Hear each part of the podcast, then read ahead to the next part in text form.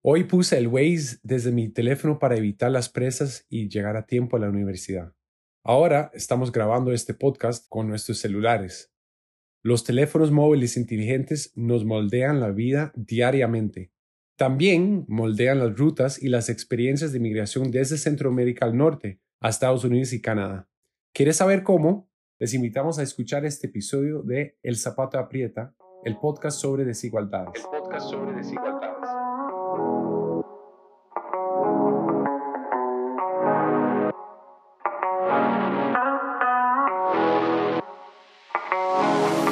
En esta conversación hablamos con la doctora Michelle Ferris Dones sobre las formas en las que los teléfonos inteligentes inciden en las decisiones de migrar, las rutas de migración y las experiencias de llegada.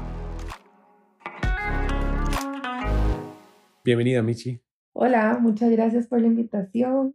Michelle Ferris es productora audiovisual, documentalista e investigadora en comunicación. Tiene un doctorado en comunicación de la Universidad de Illinois en Chicago. La tesis que hizo y que forma la base de esta conversación ganó el premio a la mejor tesis en ciencias sociales de la Universidad de Illinois y además la mejor tesis en la International Communication Association, ICA. Buenísimo. Bueno, hoy vamos a hablar del nexo migración y tecnología inteligente. ¿Por qué estudiar esto? Bueno, una de las razones principales por las cuales es importante estudiar esto es justamente lo que vos decías en la introducción, ¿verdad? La tecnología de la comunicación, especialmente los teléfonos inteligentes, móviles, son parte de nuestras vidas, penetran, permean todas las actividades sociales en la actualidad o casi todas. Entonces, creo que la tecnología es una buena herramienta para entender procesos sociales experiencias y por eso es una razón, ¿verdad? Importante empezar a introducir el componente tecnológico en las investigaciones sociales, ya que está presente en muchísimas de las áreas de nuestras vidas. Luego, específicamente el tema de tecnología y migración, a mí me llama la atención porque es una temática que se ha explorado de una manera más como de ver cómo las autoridades, los gobiernos, la policía migratoria usa las tecnologías para evitar la migración, para mm, controlar la migración irregular, pero poco se ha explorado en cómo las personas migrantes se apropian de esta tecnología y la utilizan a su propia manera. Entonces, por ahí yo sentía que existía un vacío en este tipo de investigación, más desde la perspectiva de las personas migrantes. Luego, en el 2015, yo tuve la oportunidad de viajar a diferentes partes de Centroamérica y México para realizar un documental sobre migración centroamericana con un equipo de la UCR y de la UNED conformado por el doctor Carlos Sandoval de la UCR y también desde la UNED con la productora Ivania Villalobos.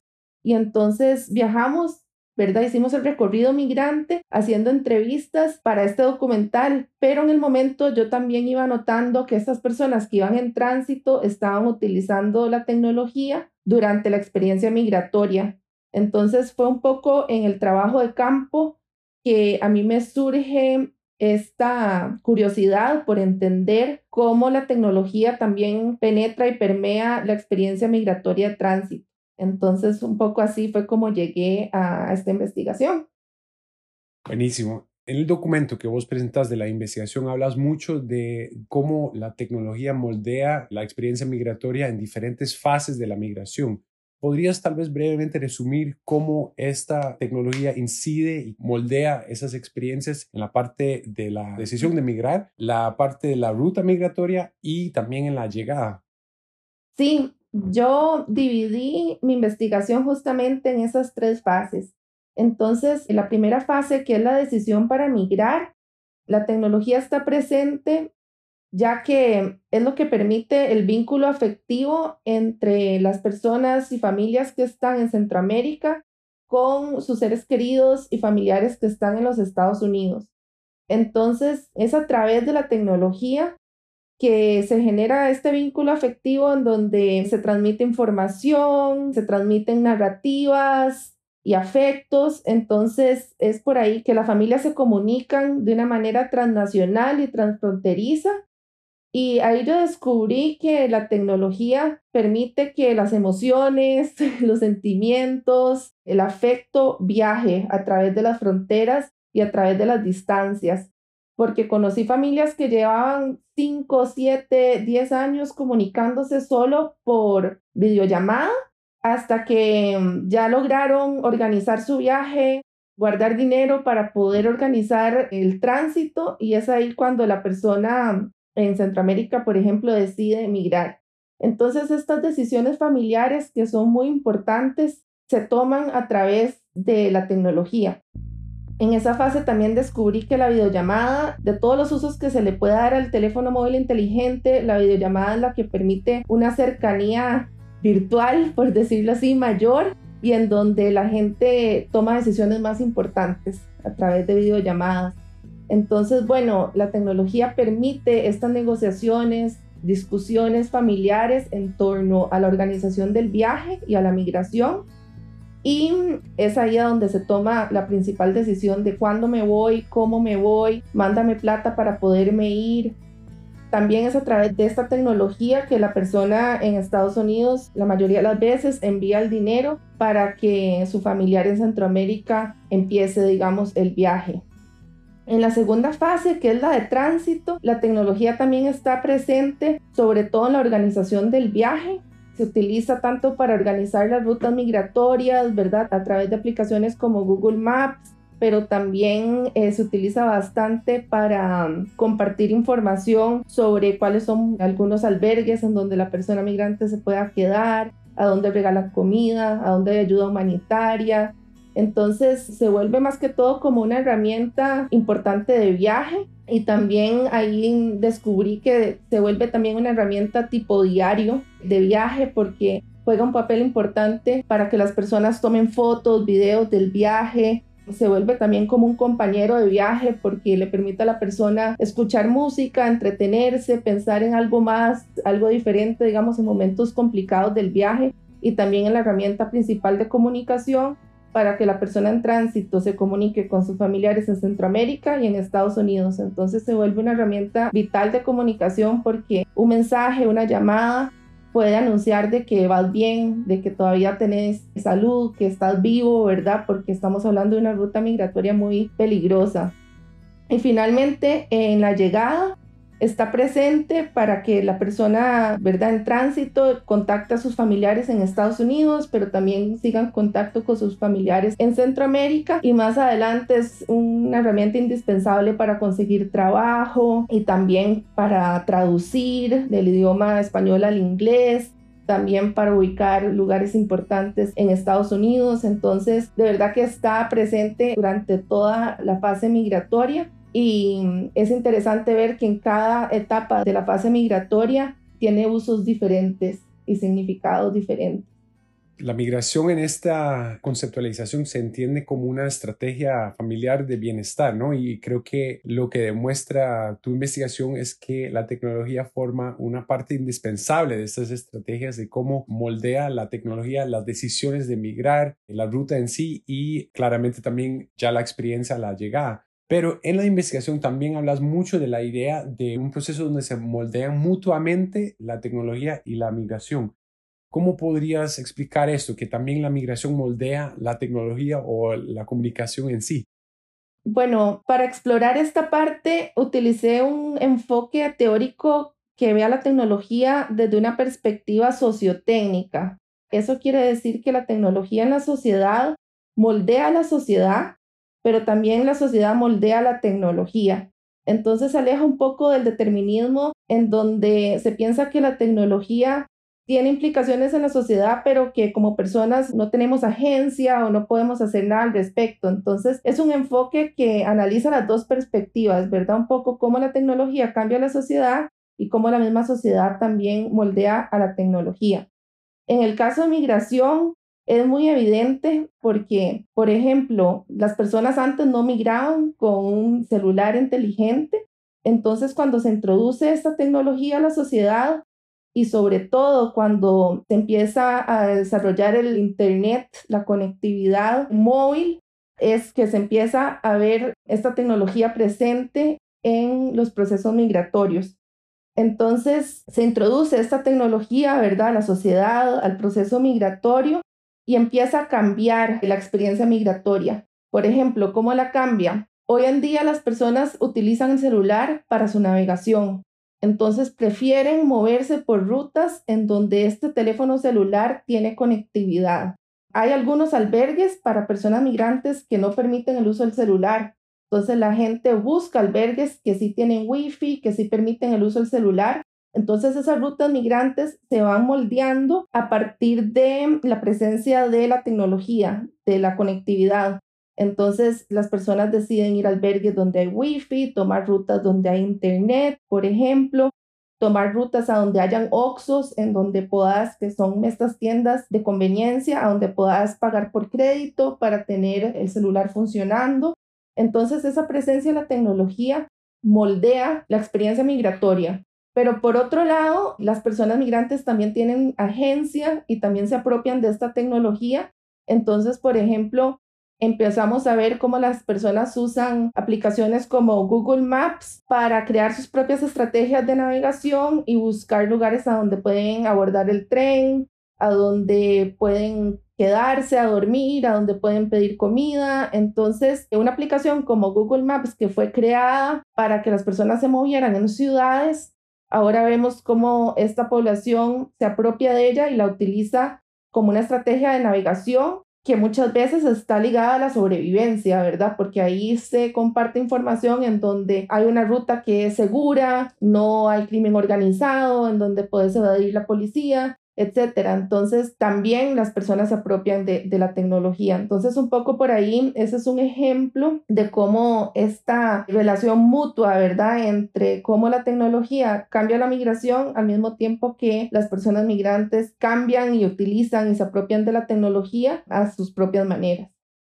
Las desigualdades es un tema importante para este podcast, entonces lo que vamos a hacer es tomar una pequeña pausa, pero después de la pausa vamos a ver con Michelle Ferris para hablar de cómo inciden las desigualdades en este proceso migratorio y el acceso a la tecnología y por qué es importante pensar este tema, el nexo, migración, tecnología, dentro del estudio de las desigualdades. Ahora volvemos con más El zapato aprieta.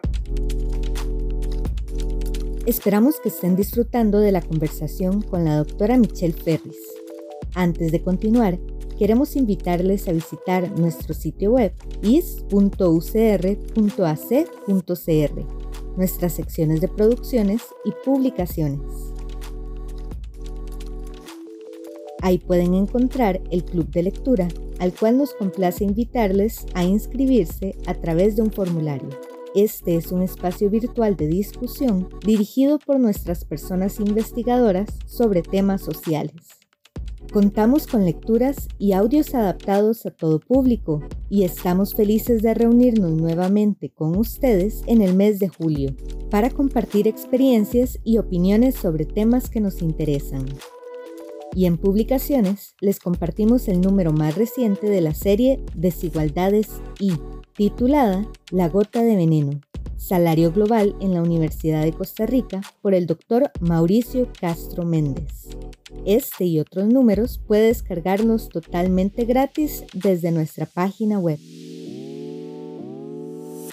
Bueno, seguimos hablando con Michelle Ferris, productora audiovisual, documentalista e investigadora en comunicación sobre el tema de la migración y la tecnología, sobre todo de los teléfonos móviles inteligentes. Michelle, en este podcast hablamos mucho de las desigualdades y entonces quería preguntarte cómo inciden las desigualdades en este proceso, por ejemplo, en el acceso a la tecnología y cómo moldean tal vez esas desigualdades también parte de esa experiencia migratoria. Bueno, la migración irregular en el mundo es considerada una forma también de explotación. Muchísimos actores con mucho poder se benefician de que exista la migración irregular y las personas sin documentos. Entonces, por ejemplo, podemos ver cómo en el caso de la migración centroamericana a los Estados Unidos, hay una gran parte de acumulación por parte de las empresas de seguridad privada, que son las que manejan tanto en México y en Estados Unidos los puestos de migración, los puestos de detención, hasta las mismas fronteras. Entonces se puede ver ahí un actor importante que acumula a partir de la explotación de las personas migrantes irregulares. Sumado a eso, podemos ver el crimen organizado, cómo surge en México como una manera también de explotar a las personas migrantes. El crimen organizado extorsiona, secuestra a las personas que van en tránsito pidiendo grandes cantidades de dinero. Y muchas veces las autoridades corruptas también se aprovechan de la persona migrante y obviamente el trabajo informal mal pagado que existe en México, en Estados Unidos, también se aprovechan de las personas que no tienen documentos. Sumado a eso, podemos agregar también que las compañías de telecomunicaciones transnacionales también están empezando a lucrar y acumular a partir de la experiencia de las personas migrantes indocumentadas por ejemplo, el plan de telefonía que más utilizan las personas en tránsito, las personas que yo entrevisté, la mayoría utilizaba este plan. Es un plan que se conoce como el plan sin fronteras. Es un plan que existe a través de la transnacional de telecomunicaciones que se llama América Móvil, que América Móvil tiene, por ejemplo, a Movistar, a Claro, a Liberty, y ofrece este plan sin fronteras. Entonces, la persona que está en Centroamérica puede comprar el plan y moverse en tránsito, navegar desde Centroamérica hasta los Estados Unidos y si quisiera hasta Canadá con el mismo número de teléfono, con el mismo plan, con el mismo chip. Entonces, este plan sin fronteras también tiene su costo pero a la persona en tránsito la beneficia porque no tiene que estar cambiando de chip y de número cada vez que cruza una frontera.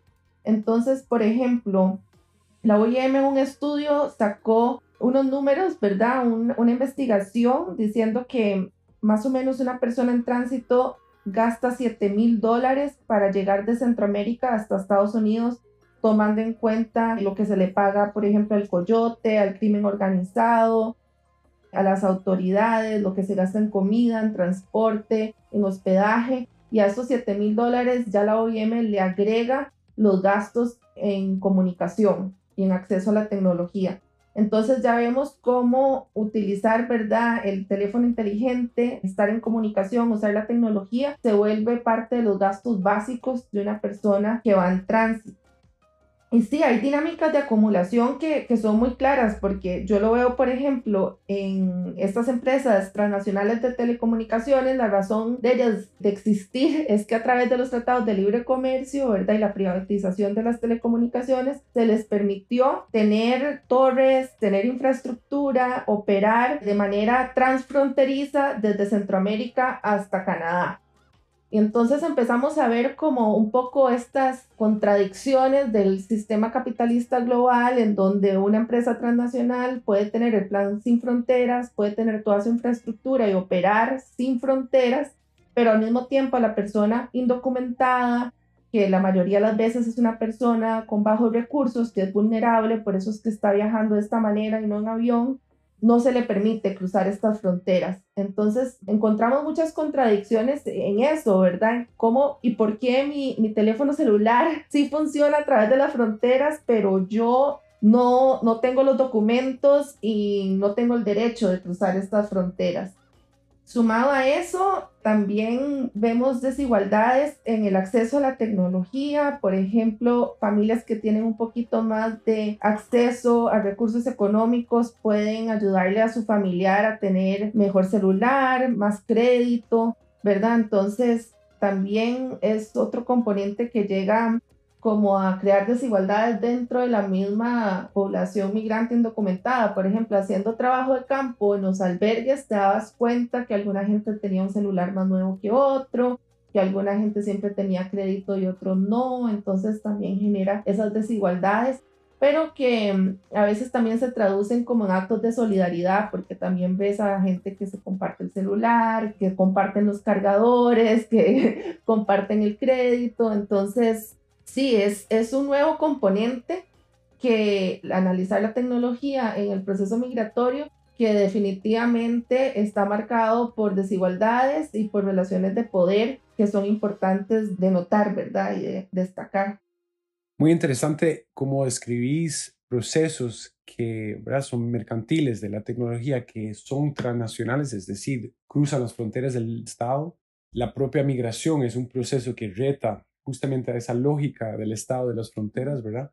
Y al mismo tiempo la tecnología se está tratando de usar como un mecanismo para proteger las fronteras del Estado. Como ya mencioné hasta el puro inicio, que mucha de la tecnología y mucha de la forma que hemos pensado la tecnología ha sido como a través de mecanismos de control del Estado, como seguir a personas migrantes, de generar restricciones, de encontrar un seguimiento de los flujos, etc. Pero en tu trabajo también hablas de una apropiación tecnológica por parte de la población migrante que va un poco en contra de ese pensamiento. ¿Podrías tal vez, para ir cerrando, contarnos un poco eso y tal vez dar unos ejemplos de eso?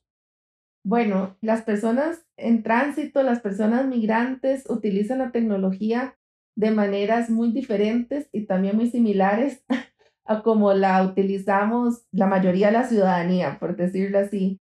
El componente tecnológico es muy importante en la parte afectiva, que yo creo que nos podemos relacionar con eso, ¿verdad? En tener contacto con nuestros seres queridos a través del tiempo, de la distancia, pero lo que es particular para la población migrante es que la tecnología es en muchos casos la única forma en cómo mantener esos vínculos afectivos.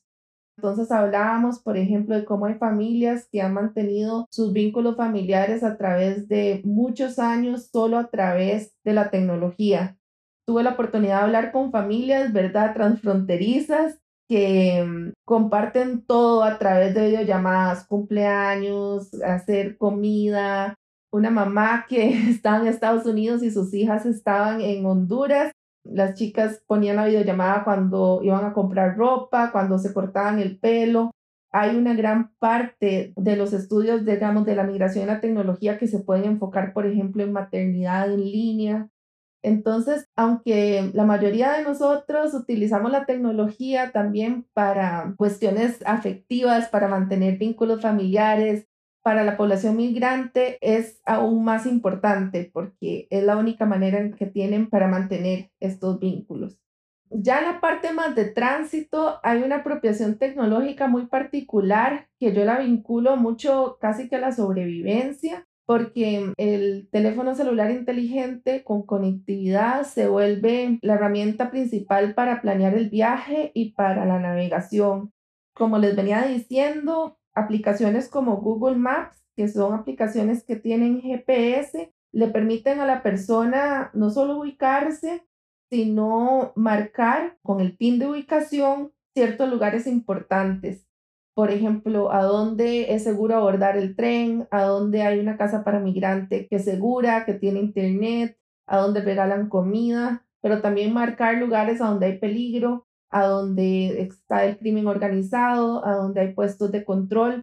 Entonces las personas, por ejemplo, ponen estos pines de ubicación y se los comparten en los chats de WhatsApp. Entonces hay como toda una estrategia de comunicación y navegación que le permite a la persona planear su tránsito y sus movimientos. Esto es interesante porque estas aplicaciones no fueron desarrolladas ni diseñadas para estos propósitos. Por ejemplo, el Google Maps fue diseñado sobre todo para movimientos en las ciudades y te permite buscar movimientos y rutas para carro, bicicleta, bus, pero en realidad no fue diseñada para utilizar un tren de carga para moverse, digamos, de manera irregular y casi que cruzar fronteras, ¿verdad? Porque también se comparten pines de ubicación en donde es posible traspasar el muro, etc. Entonces, parte de la apropiación tecnológica es entender cómo las personas utilizan la tecnología para sus propias necesidades y a su propia manera, digamos, que le dan usos particulares. Entonces, aunque todas y todos usemos Google Maps o la mayoría usemos Google Maps, lo usamos para lo que los diseñadores desarrollaron esta tecnología, que es movernos en la ciudad, encontrar un restaurante, buscar a donde no hay tráfico, encontrar la dirección de una casa, pero las personas que van en tránsito están usando esta misma tecnología, pero de una manera diferente. Y yo lo digo con el tema de la sobrevivencia porque sabemos que es una ruta súper compleja, peligrosísima Y al utilizar esta herramienta para planear el viaje, no solamente es para llegar más rápido, sino que muchas veces es para sobrevivir.